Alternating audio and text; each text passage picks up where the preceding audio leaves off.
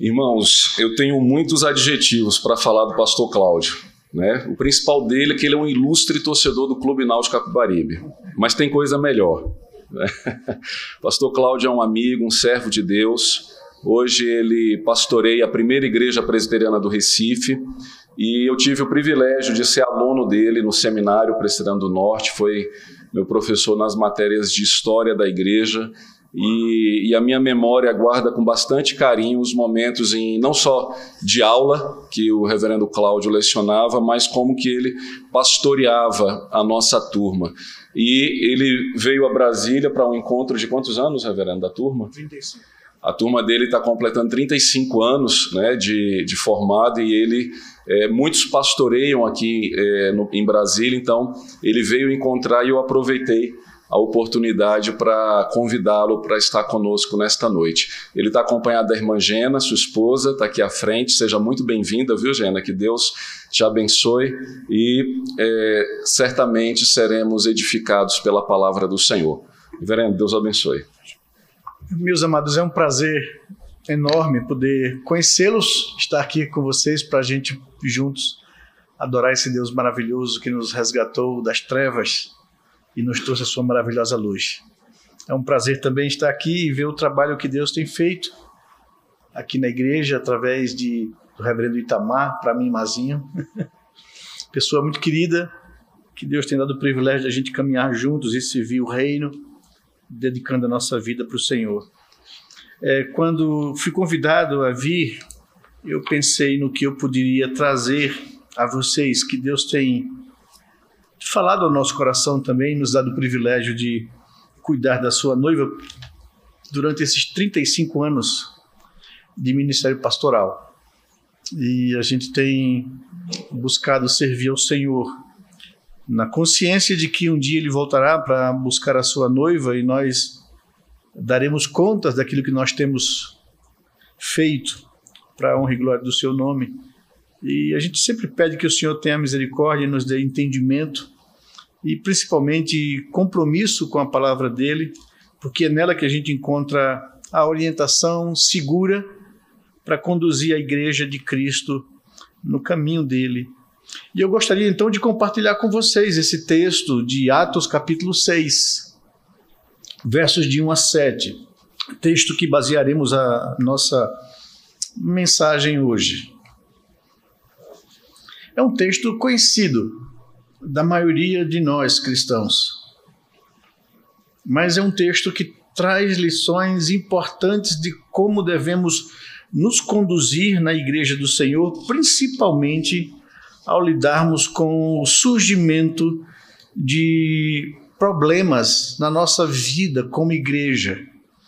E como a gente encontra na palavra de Deus as soluções para ajudar a igreja a vencer as suas dificuldades, suas lutas, seus enfrentamentos.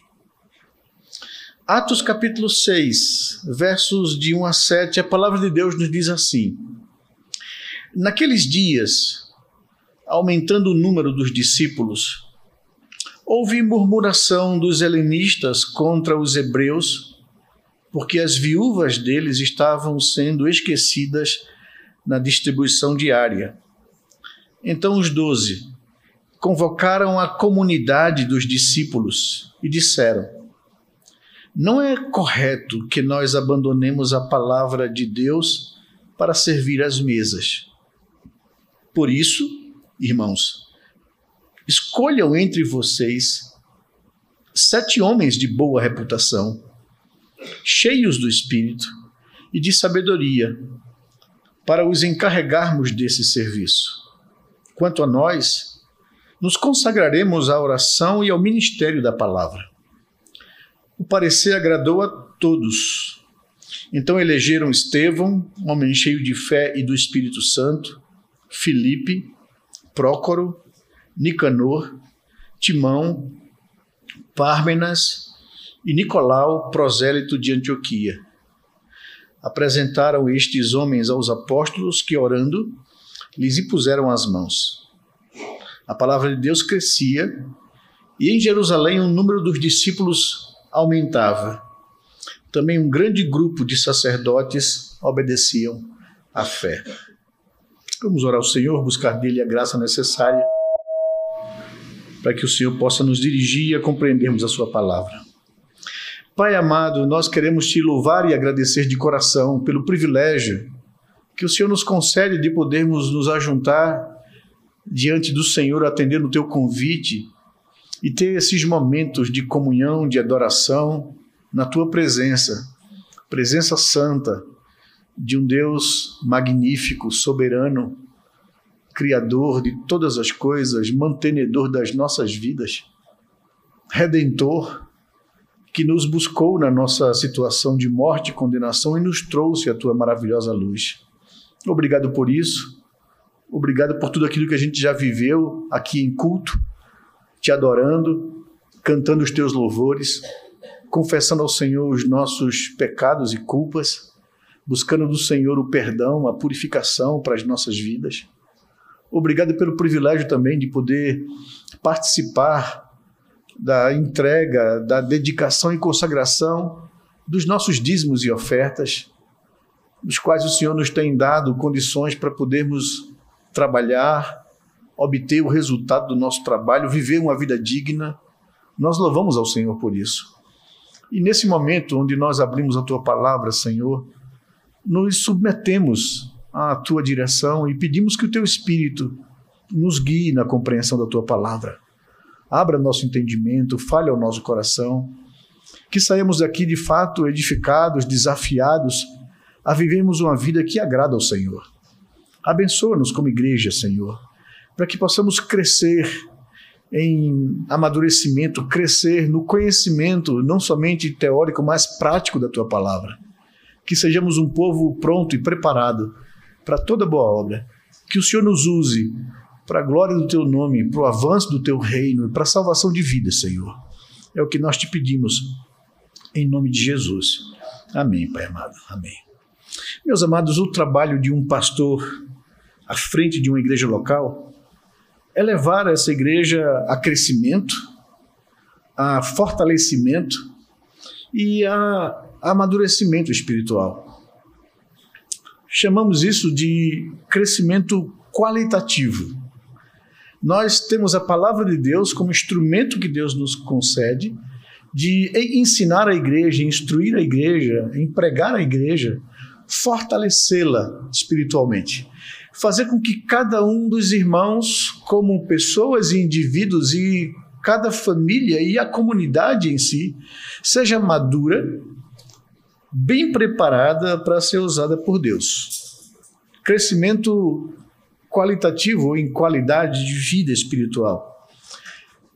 E o objetivo desse crescimento e desse amadurecimento, como resultado disso, é a multiplicação, é o crescimento é, quantitativo, é a multiplicação do número dos discípulos. Isso é natural para uma igreja que é estável, que tem saúde espiritual.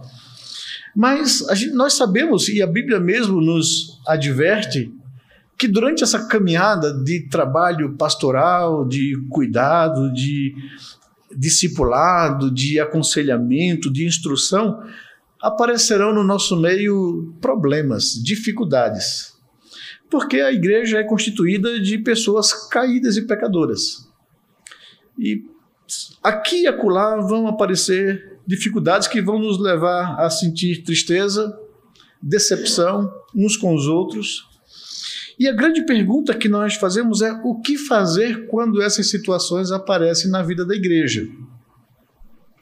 E evidentemente, nós buscamos na palavra de Deus situações semelhantes que nos ajudam a obter os princípios da palavra aplicada pelos apóstolos e fazemos isso na igreja hoje. Não há nada de novo, não temos que inventar absolutamente nada, se não buscar na palavra de Deus a instrução e as orientações para isso. Nada melhor do que a gente olhar para a igreja do Novo Testamento. Né? Nada melhor do que olhar para a igreja lá em Jerusalém, né? a primeira igreja cristã surgida ali a partir do dia de Pentecostes, daquela festa dos judeus que trouxe a Jerusalém cristãos de várias nacionalidades da diáspora, né, que estavam espalhados aí pelo mundo e que vinham pelo menos uma ou, ou até três vezes a Jerusalém nas grandes festas judaicas para adorar a Deus. Foi exatamente numa dessas festas, a festa de Pentecostes, que o Senhor reservou para que a igreja nascesse ali e sobre ela viesse a promessa do Espírito Santo de Deus. E ali começa-se uma nova fase, uma nova era. A igreja cresce, se multiplica. Né? Lucas nos registra aqui no livro de Atos que naquela, naquele primeiro momento, naquela primeira pregação apostólica de Pedro, 3 mil pessoas se renderam a Cristo Jesus. Depois ele diz que esse número subiu a 4 mil, a 5 mil, e ele parou de contabilizar, dizendo que dia a dia o Senhor ia acrescentando à igreja aqueles que iam sendo salvos. E a igreja, de fato, se multiplicou e cresceu. E cresceu de forma assim, explosiva e assustadora, não é? ao ponto que os primeiros problemas começaram a acontecer na vida daquela igreja. Então, aqui em Atos capítulo 6, nós vemos o, Espírito Santo usando Lucas a deixar registrado que nem sempre um crescimento numérico ou um crescimento em quantidade é, resulta em um crescimento em qualidade e os primeiros problemas surgem aqui. Com o crescimento e expansão da igreja no início do primeiro século, surgiram múltiplas necessidades relacionais e também de organização, de edificação, a evangelização, a beneficência. O nosso amado redentor, ele não veio organizar uma igreja, ele veio morrer na cruz por essa igreja. Treinou os doze discípulos a quem ele instituiu como apóstolos, para então eles sim organizarem essa igreja, essa igreja que iria se desenvolver, iria aparecer essas demandas, essas necessidades relacionais, organizacionais, de edificação, de evangelização, de beneficência. Os apóstolos, sob a orientação do Espírito Santo, promoveram na igreja em Jerusalém a eleição dos primeiros diáconos. Né? Conhecemos esse texto exatamente por isso. Mais tarde, constituíram presbíteros em cada cidade onde se estabelecia novas igrejas. Tito, capítulo 1, versículo 5, quando o apóstolo Paulo é, sai daquela primeira prisão em Roma, provavelmente uma fuga, de passagem pela ilha de Creta, esperando o navio que levaria para o mais distante possível de Roma, eles ficaram um tempo esperando e começaram a evangelizar a ilha de Creta. E várias igrejas foram surgindo no tempo em que eles esperavam. Paulo então chegou o momento de ir, mas deixou Tito ali em Creta. E ele diz lá no capítulo 1, no verso 5, Tito, eu te deixei em Creta para que você de cidade em cidade constituísse presbíteros conforme eu te prescrevi. E então Paulo fala da relação. E foi assim que a igreja no Novo Testamento foi se estruturando, se organizando é, quando os apóstolos começaram a partir, eles começaram a treinar pessoas a quem eles chamaram de presbíteros com o fim de pastorear a igreja de Deus.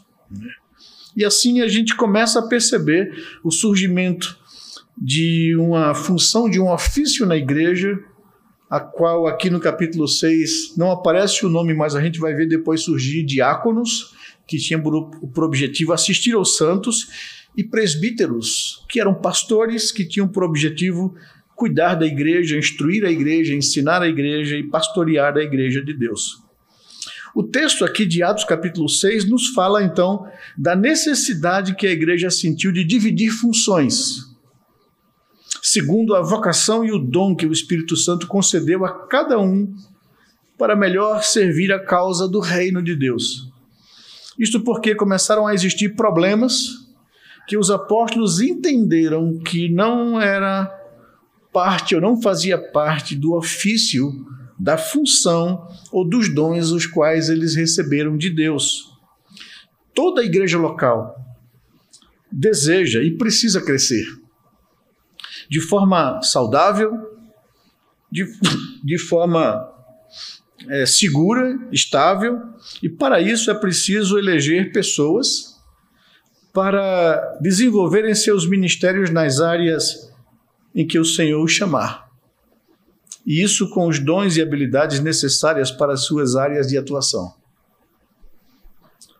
Há um conceito, às vezes, no nosso meio, que eu digo que é equivocado no nosso meio eclesiástico, que diz que para alguém se tornar um bom presbítero, deve antes ser experimentado como um diácono nada mais equivocado a partir desse próprio texto do conceito bíblico. Nunca é demais, então, por causa disso, repetir que presbíteros não são diáconos promovidos. Esses são grupos distintos do Novo Testamento, com ministérios diferentes, com dons diferentes, com serviços específicos para melhor compreendermos essas diferenças, chamaria então a sua atenção para atentarmos para esse texto. Eu gostaria então de falar com vocês sobre a Igreja de Jerusalém, o surgimento e as soluções de problemas na igreja. Em primeiro lugar, eu chamo a sua atenção para ver comigo o surgimento e a constatação dos primeiros problemas na igreja primitiva ali no Novo Testamento. Observe comigo que o texto nos mostra o problema surgindo e a constatação pela igreja e pelos apóstolos. Logo no primeiro verso do texto de Atos, capítulo 6, é apontado o surgimento de um sério problema na igreja em Jerusalém. Diz lá, veja comigo: houve queixa ou murmuração dos helenistas, que eram judeus de fala grega, contra os hebreus, que eram judeus de fala hebraica, eram, eram nativos, né? ou locais. Porque as viúvas dos helenistas estavam sendo esquecidas ou desprezadas na distribuição diária de alimentos. É, é, bom a gente entender um fenômeno que passou a existir na igreja do Novo Testamento. Se você observar a narrativa de Lucas em Atos capítulo 2, naquela festa de Pentecostes, quando nasce a igreja ali, é, Lucas diz que haviam judeus que vieram de pelo menos 14 nacionalidades que ele relacionam ali. É? Eram judeus da diáspora, pessoas que saíram de Jerusalém e foram morar em, outros, em outras localidades do Império Romano. E anualmente vinham a Jerusalém para adorar ao Senhor. Foi nesse momento né, que Deus então derramou do seu espírito e um fenômeno aconteceu entre os judeus que seguiram a Jesus, os 120 que esperaram a promessa do Pai. Eles eram galileus, ou seja, pessoas que habitavam numa região simples, de baixa alfabetização, de baixa condição socioeconômica, e que eles ao receberem o Espírito Santo, receberam uma capacidade de falar nas línguas, nos idiomas daqueles, daquelas populações que vieram para adorar em Jerusalém. Isso causou um impacto muito forte nas pessoas que ouviram eles falarem das grandezas de Deus no seu próprio idioma. Né? Foi isso que foi aquele advento do Pentecostes. Deus concedeu poder e habilidade aqueles simples cristãos de falarem o idioma que eles nunca estudaram, para alcançar as pessoas que estavam ali. Estavam ouvindo na sua língua materna, porque são judeus que cresceram naqueles países, que a sua primeira língua era a língua daqueles países, e agora eles vêm a Jerusalém e ouvem as grandezas de Deus no seu próprio idioma e ficam atônitos, perplexos como é que se dá? São apenas simples galileus, pessoas de pouca escolaridade. Como os ouvimos falar em nosso próprio idioma as grandezas de Deus? E Deus usou esse evento como impacto para trazer aquelas pessoas a Cristo. Entre os 3 mil que aceitaram a Cristo estavam pessoas dessas nacionalidades que não voltaram aos seus países, que ficaram em Jerusalém. E por isso você vai perceber em Atos capítulo 2, verso 42, em Atos capítulo 4, Né? A igreja dividir pão, chamar as pessoas para comerem suas refeições nas suas casas, até que essas pessoas fossem relocadas no mercado de trabalho, até que elas pudessem ter uma condição de emprego e sobrevivência, a igreja em Jerusalém acolheu essas pessoas. E por isso você vai ver situações como a de Barnabé, que era um levita, que tinha uma propriedade, quando viram os irmãos passar necessidade, vendeu a sua propriedade, trouxe o dinheiro e colocou aos pés dos apóstolos para que fossem distribuídos à medida que alguém tinha necessidade. E houve aquele impacto dessa igreja logo nos primeiros momentos. O que estava acontecendo aqui era algo semelhante. As viúvas helênicas que eram judias de fala grega, né, de cultura helênica, estavam sendo preteridas na distribuição diária de alimentos. E as viúvas hebraicas, ou seja, de raiz, né, estavam sendo favorecidas. Estavam sendo privilegiadas em detrimento das outras. E claro, isso causou um mal-estar na igreja. Queixa.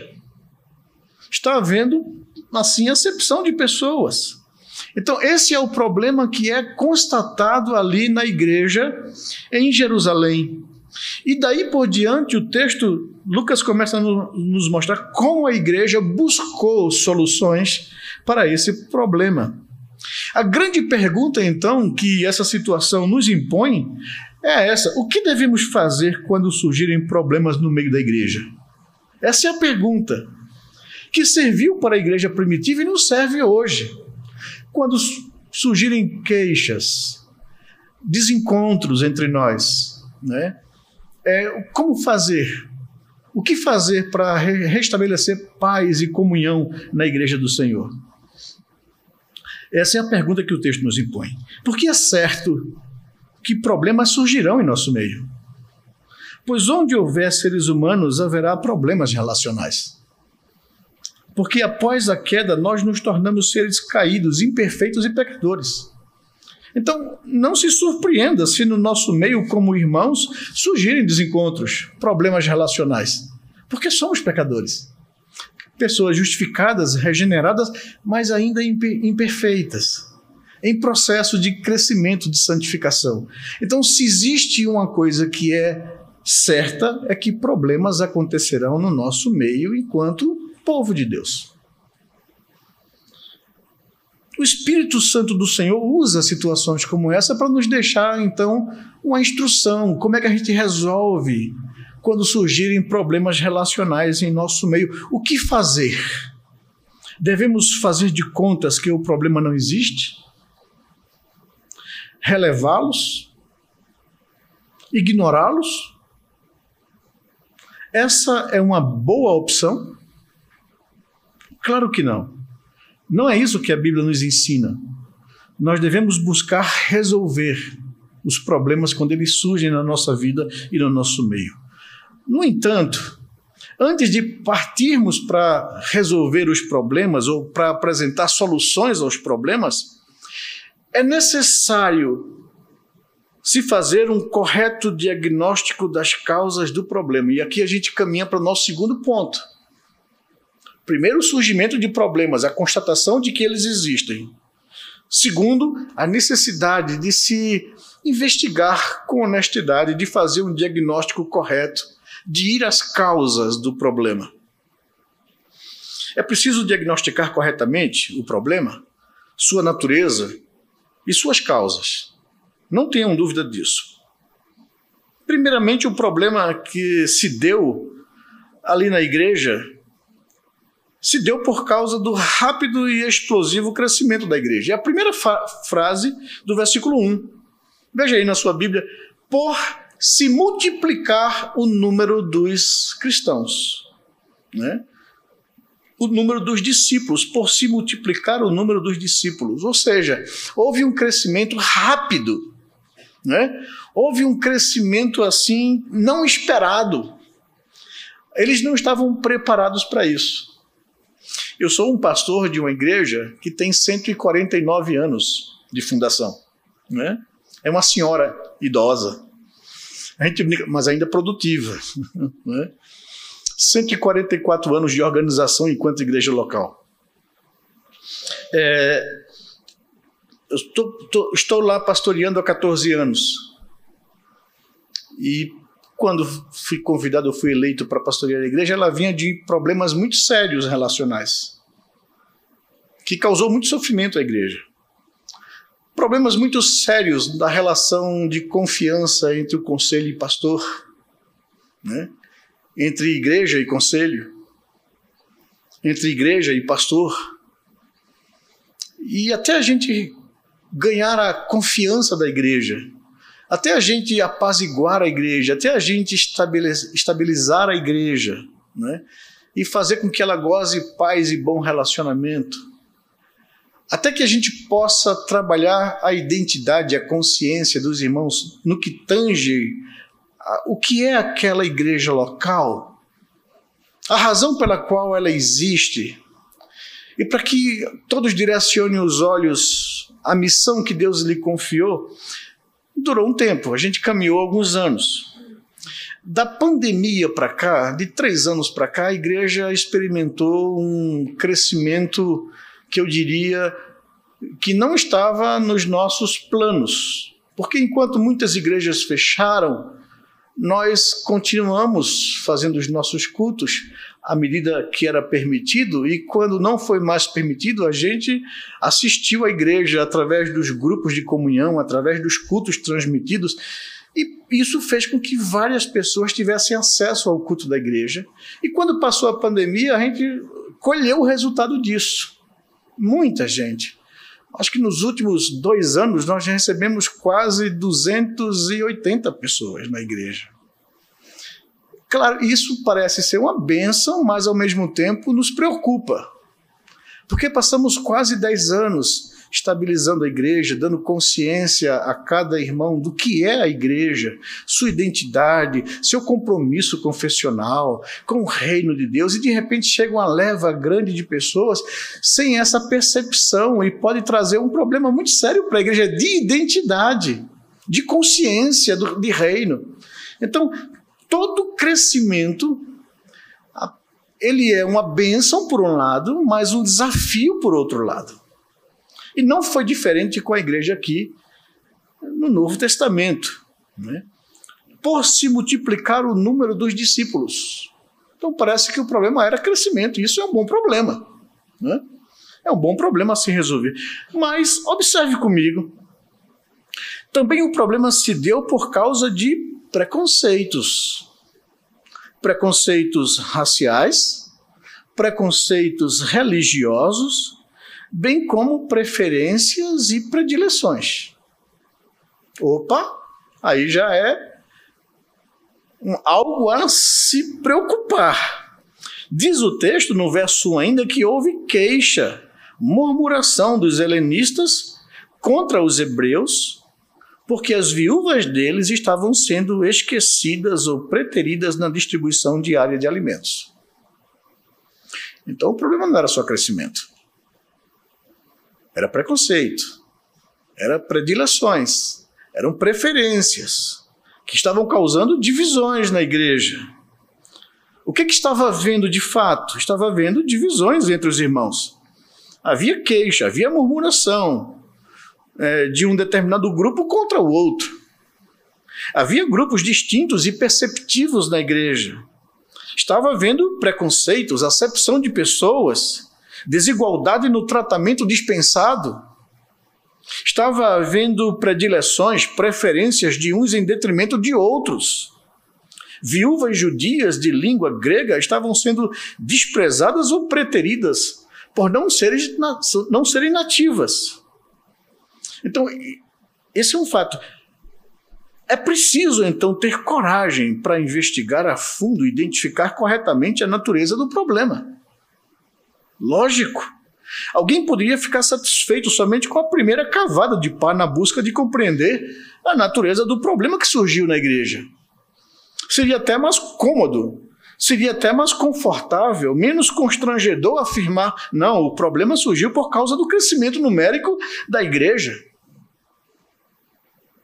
Em lugar de afirmar constrangido que esse avanço numérico não está sendo acompanhado pelo crescimento espiritual desejado. Pois há carnalidade, há divisões. Né? Paulo escreve aos Coríntios, no capítulo 3, versículos de 1 a 3, dizendo que nisso aqui eu não louvo a vocês, porque tenho tido conhecimento de que há divisões e partidos entre vós. Jesus já havia dito quando foi acusado pelos fariseus religiosos de estar expulsando demônios pelo poder de Satanás. Ele disse: Vejam que incoerência de vocês. Se Satanás está expulsando Satanás, ou demônios, o seu reino está dividido. E todo reino dividido contra si mesmo não subsiste. Então é uma incoerência disso. Então o diabo ele é expert em causar rachaduras no nosso meio como igreja. Porque ele sabe que quando há insatisfações, queixas, murmurações, divisões entre nós, ele alcança uma vantagem enorme. Isso anula a igreja no seu desenvolvimento saudável. Ele gosta de fazer isso. Então, se de fato é necessário constatar a existência de problemas, é necessário se fazer um diagnóstico correto para aplicar um princípio bíblico ou um remédio correto, ou uma solução correta. Não era apenas por se multiplicar o número de discípulos, era porque havia preconceitos. E eles tinham que entender isso para poder trabalhar corretamente. Mas em terceiro lugar, nós percebemos a solução apresentada, não é? ou a resolução de problemas com soluções bíblicas e razoáveis apresentada pela liderança, pelos apóstolos. E isso nos ensina que nós devemos buscar soluções bíblicas e soluções razoáveis para aplicá-las a essas situações e solucionar os problemas que surgem no seio da igreja. Precisamos ser ágeis em constatar e resolver problemas que surgem, pois eles estagnam o bom andamento da igreja. Eles adoecem e interrompem o crescimento da igreja tanto um crescimento em qualidade de vida espiritual, de maturidade, quanto um crescimento em quantidade, o corpo de Cristo. E aí nós percebemos então a função dos líderes, a função dos pastores e presbíteros no direcionamento da igreja em solucionar problemas. Quem são os responsáveis por perceber os problemas e tomar medidas para solucioná-los? neste caso específico, os doze apóstolos. Eles eram a liderança da igreja na época. Hoje são os pastores, o conselho de pastores, presbíteros docentes e presbíteros regentes. A eles foram confiadas, confiados o pastoreio da igreja, o cuidado do rebanho, o direcionamento do rebanho. Aqueles que velam pela igreja do Senhor como Paulo bem é, afirmou aos presbíteros da Ásia, quando se reuniu em Éfeso com eles, dizendo: Atendei por vós e por todo o rebanho sobre o qual o Espírito Santo vos constituiu bispos, para pastoreardes a igreja de Deus. Então, cuidem da vida de vocês e cuidem do rebanho de Deus. Deus constituiu vocês como supervisores como aqueles que olham por sobre o rebanho, como aqueles que têm a responsabilidade de cuidar, de zelar pelo bom andamento do rebanho. Pastoreiem a igreja de Deus, Atos capítulo 20, verso 28. Eles identificaram o problema a tempo. Eles estavam sintonizados com a igreja. Eles eram sensíveis aos problemas e às necessidades das pessoas. Eles perceberam, eles ouviram, eles investigaram. Isso é de fato pastoreio. O cuidado do rebanho. Esse é o trabalho pastoral daqueles que foram eleitos para zelarem pela saúde espiritual da igreja. Então, essa é a função do conselho da igreja, dos pastores da igreja: zelar pela saúde espiritual do rebanho de Deus. Mas, em segundo lugar, nessa, nesse terceiro ponto de solucionar o problema com soluções bíblicas, nós percebemos não somente a função desses homens, mas a, mas a ação desses homens e o direcionamento à igreja para solucionar o problema. O que, que eles fizeram? Eles convocaram a comunidade dos discípulos, diz o versículo 2. Então os doze convocaram a comunidade dos discípulos. A queixa chegou a eles. Parece-me parece que na queixa vinha uma sugestão a eles, dizendo que, olha, já que está acontecendo esse tipo de comportamento, de preferirem uns em detrimento de outros, por que vocês, os apóstolos, não distribuem os alimentos? Porque aí seria uma coisa feita de forma justa. Eles então convocam a comunidade dos discípulos e, depois de convocar, eles arrazoam com eles sobre essa sugestão que foi exigida dos apóstolos no verso 2. Eles dizem: Olha, gente, não é razoável que nós abandonemos a palavra de Deus para servir às necessidades materiais de vocês. Não é essa a nossa função. Não é essa a nossa responsabilidade ou vocação. Não foram esses dons que nos foram dados para cuidar da igreja. Não é razoável. Não é correto. Porque se nós formos fazer isso, nós vamos negligenciar o ensino e a instrução que nos foi confiada e o pastoreio que nos foi confiado. Eles começam então, depois de convocar, a argumentar, a arrazoar com os irmãos eles disseram que não deveriam deixar de fazer o seu ministério e a vocação para a qual foram chamados por Deus. Os pastores e presbíteros precisam ter consciência e convicção do serviço a eles confiados por Deus. Essa é uma crise que nós pastores vivemos. Porque muitas vezes nos é exigido coisas que vai além daquilo que Deus nos chamou a desenvolver. Eu já fui pastor, sou pastor há 35 anos, eu já tive que ser eh, office boy, engenheiro, arquiteto, né? servente, né? motorista. Né? Às vezes é exigido tanto da gente e a nossa consciência é de suprir de fato as demandas e a necessidade da igreja que a gente se ocupa em coisas que não é aquilo que Deus nos chamou para se ocupar. E, consequentemente, vai enfraquecer as áreas que nós deveríamos fortalecer a igreja. E essa aqui sim é uma estratégia de Satanás. Ele coloca demandas que vão além daquilo que nos foi exigido como responsabilidade para enfraquecer exatamente a área, as áreas pelas quais nós deveríamos ter cuidado e prioridade. Eles têm consciência disso. E eles chamam a igreja. Os pastores e presbíteros precisam ter essa convicção e essa consciência do serviço a eles confiados por Deus. Muitas vezes as demandas, o diabo e a própria igreja passa a exigir coisas que não são de fato a função ou ocupação que cabe aos pastores e presbíteros. E o argumento deles com a comunidade dos discípulos foi exatamente isso. Não é razoável que a gente abandone o ministério da palavra para servir às mesas. Quanto a nós, eles dizem, nós nos dedicaremos à oração pela igreja e pelo ministério e ao ministério da palavra, do ensino. Mas em terceiro lugar, além de que eles convocaram a comunidade, além de que eles arrazoaram com a igreja, eles deram orientações para que o problema fosse resolvido com a participação e com a responsabilidade de todos. Eles dizem: escolhei dentre vocês sete homens, aos quais nós encarregaremos deste serviço ou deste ministério. Vocês vão escolher. Já que o problema se levantou entre vocês e vocês percebem o preconceito, a predileção, a desigualdade. Então, escolham homens confiáveis.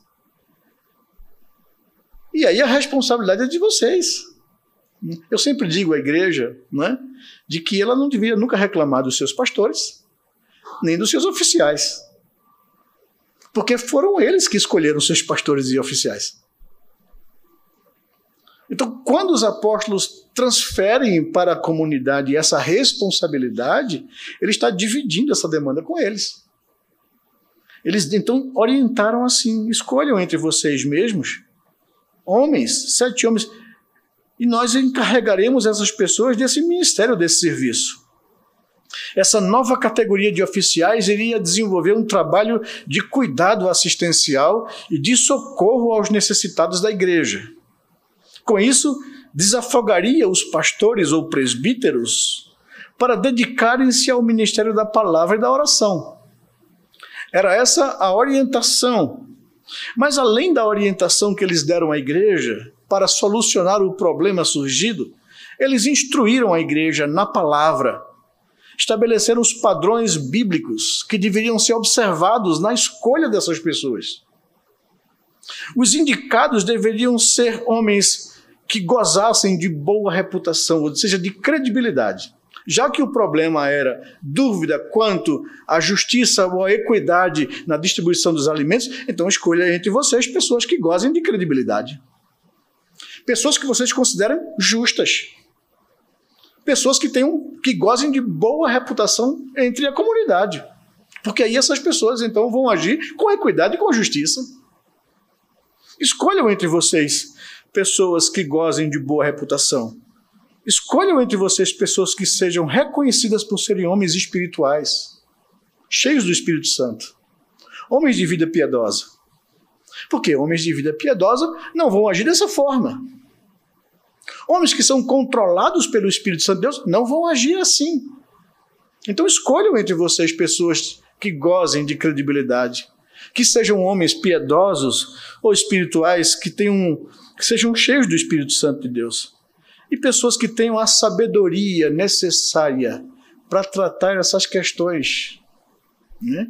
Pessoas que tenham discernimento para lidar com necessidades, que são necessidades reais e verdadeiras. Então, esse grupo de homens que deveriam ser escolhidos pela comunidade e incumbidos desse serviço, deveriam ser pessoas que tinham qualificações, para esse trabalho. Boa reputação, piedade e homens que têm discernimento espiritual para perceber essas questões e tratá-las de forma adequada. Então, quando as orientações são dadas, o resultado aqui é, é, sempre bom. O resultado das ações e das orientações dos líderes pastores foram esses. Vejam comigo aqui. E aqui a gente aprende uma coisa de imediato: quando nós agimos pelos princípios da palavra e ensinamos ao seu povo como agir por esses princípios, os resultados sempre são bons. Primeiro, a igreja ficou satisfeita por ser orientada e cuidada por seus líderes e pastores. Veja o verso 5. Diz que o parecer agradou a toda a comunidade a igreja ficou satisfeita por ser bem orientada pelos seus líderes a como resolver um problema que surgiu no meio delas. Então, a primeira consequência ou o primeiro resultado é a satisfação da comunidade, porque sabe que está sendo cuidada e pastoreada pelos seus líderes. Quando os pastores compreendem que Deus nos tem dado o princípio e a orientação necessária para o bem-estar da igreja. E pregam, e expõem, e ensinam essas verdades, e ajuda a igreja a aplicar em suas vidas relacionais, comunitárias e pessoal, o resultado é satisfação, é sentimento de bem-estar, o sentimento de estarem sendo cuidadas e orientadas na vontade de Deus. Em segundo lugar, o resultado aqui que aparece é que a igreja respondeu em obediência à orientação dada pelos líderes e pastores. Uma igreja satisfeita com a boa orientação bíblica que a sua liderança dá, ela obedece, porque ela confia. Né? E o que, que eles fizeram? eles obedeceram à orientação.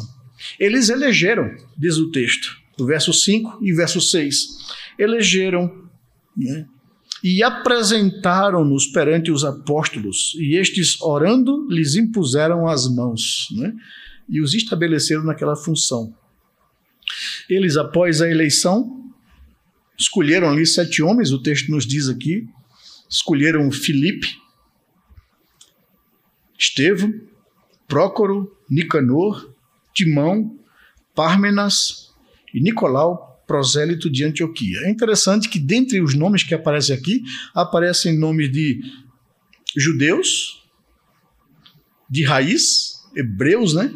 E judeus helênicos, né? E a gente percebe aqui, olha, houve representante de todos esses grupos envolvidos no problema. Né? E eles então apresentaram os nomes das pessoas escolhidas aos apóstolos, e esses oraram por eles, eles lhes transmitiram a autoridade para realizarem aquela função no corpo de Cristo. Né? Então a igreja respondeu de forma positiva. Né? E em terceiro lugar, além de estarem satisfeitos pela orientação e o cuidado pastoral, além de obedecerem e elegerem homens com aqueles princípios que eles foram orientados, a igreja voltou a ter paz e, e consequentemente, seguir o seu caminho natural de crescimento. Veja o verso 7, né? Crescia a palavra de Deus e em Jerusalém se multiplicava o número dos discípulos. Também muitíssimos sacerdotes obedeciam à fé. É interessante a construção de Lucas aqui nesse verso 7. O resultado de uma igreja satisfeita com a orientação recebida, de uma igreja que obedece né, e aplica a orientação recebida, e o resultado disso, paz. A igreja voltou a ter paz. E a igreja cresceu. Mas veja, Lucas diz que ela crescia na palavra de Deus. O que eu chamei no começo de crescimento em qualidade né? crescimento em saúde espiritual, crescimento em maturidade espiritual. O que é uma igreja saudável? O que é uma igreja madura? É uma igreja que é bem orientada na palavra e que aplica essa palavra à vida dela. A vida pessoal, a vida familiar, a vida comunitária. Essa igreja, diz o texto no verso 7, ela vai se multiplicar como consequência natural. Não é? Por que você não vê nenhuma árvore sa saudável, sadia, fazer força para produzir frutos? Né? Você não vê nenhuma mangueira né, fazendo força para produzir manga. É natural isso dela, se ela é uma árvore saudável. Com a igreja é a mesma coisa. Se a igreja é saudável, se ela é sadia, ela vai crescer, ela vai se multiplicar em números. E foi isso que aconteceu na igreja. Crescia a palavra de Deus e em Jerusalém se multiplicava o número dos discípulos. A que conclusão nós chegamos aqui e que lições práticas nós podemos tirar para a nossa vida enquanto igreja? Veja, ao estudarmos esse texto de Atos capítulo 6, versículo de 1 a 7, nós aprendemos aqui algumas lições importantes que eu queria trazer para vocês. Primeiro, Sempre surgirão problemas na caminhada da igreja, pois a mesma é constituída de pessoas caídas e pecadoras como nós. Então não se surpreenda se aparecer problemas no meio da igreja. Eles surgirão. Isso aqui é esperado, né? Porque nós somos pessoas caídas. Então essa é a primeira lição que a gente pode tirar do texto. A igreja recém-nascida, aquela igreja com vigor de tantas conversões, cheia do Espírito Santo, já apresentou seus primeiros problemas. Nós não somos diferentes nem melhores do que eles. Então surgirão problemas em nosso meio. Não se entristeça, não se magoe, busque a liderança para que eles possam orientar e a gente resolver o problema pela palavra de Deus. Em segundo lugar, problemas não devem ser ignorados ou minimizados. Ao contrário, devem ser tratados de frente, com clareza e com profundidade. Aprendemos aqui isso também no texto. Em terceiro lugar, aprendemos que para se solucionar correta e biblicamente os problemas, é preciso se fazer um diagnóstico correto. Como foi feito? Em quarto lugar, nós aprendemos que os apóstolos, ao perceberem o problema que estava ocorrendo na igreja em Jerusalém, tomaram a frente, convocaram toda a comunidade dos discípulos para juntos resolverem o problema e dividiram a responsabilidade com a igreja. Em quinto, os apóstolos demonstraram consciência e convicção de seu chamado e vocação. Eles arrazoaram com eles a respeito da tarefa que lhe estava sendo exigida pela igreja. Não é razoável que abandonemos a palavra e o ensino para servir as mesas. Aquela não era é, a função deles, o ministério deles. Em sexto lugar, aprendemos aqui que eles então convocaram a assembleia dos discípulos e propuseram, apresentaram uma solução, onde a própria comunidade de crentes resolveria o problema. A comunidade dos discípulos deveria escolher entre eles mesmos homens capazes para aquele ministério e serviço. Em sétimo, aprendemos que o papel pastoral dos apóstolos era orientar a comunidade dos discípulos e estabelecer através do ensino os critérios bíblicos que deveriam ser observados pela comunidade na escolha daqueles homens. Algumas características deveriam estar presentes nos líderes escolhidos. Esses homens deveriam ser conhecidos por boa reputação, por serem cheios do Espírito Santo e terem sabedoria no trato dessas questões delicadas relacionais. Em oitavo, aprendemos ainda que a intenção do diabo naquela investida era distrair a atenção dos pastores e sobrecarregá-los com afazeres e preocupações outras, além do cuidado espiritual do rebanho e o ensino e a exposição da palavra. Com isso, a igreja certamente seria enfraquecida no ensino e no aprendizado da palavra de Deus. Em nono lugar, e por fim, aprendemos que se nós, enquanto igreja, observarmos os princípios ensinados na palavra de Deus, aqui em Atos capítulo 6, avançaremos muito no processo de escolhas de presbíteros para cuidar da vida espiritual dos crentes e de diáconos para administrar a execução de medidas para melhor ou para melhorar o relacionamento entre os irmãos e a obra de assistência aos necessitados e às ações sociais. Minha oração e desejo, meus amados, é que Deus os abençoe ricamente e os faça uma igreja que observa os princípios e a orientação de Sua palavra. E como consequência natural, a igreja será um instrumento valioso nas mãos de Deus para alcançar outros discípulos, para fazer conhecido o nome do Senhor aqui nesse lugar e para o reino de Deus crescer e se estabelecer aqui. Amém. Vamos orar ao Senhor, nos colocar diante dele nesse momento agora.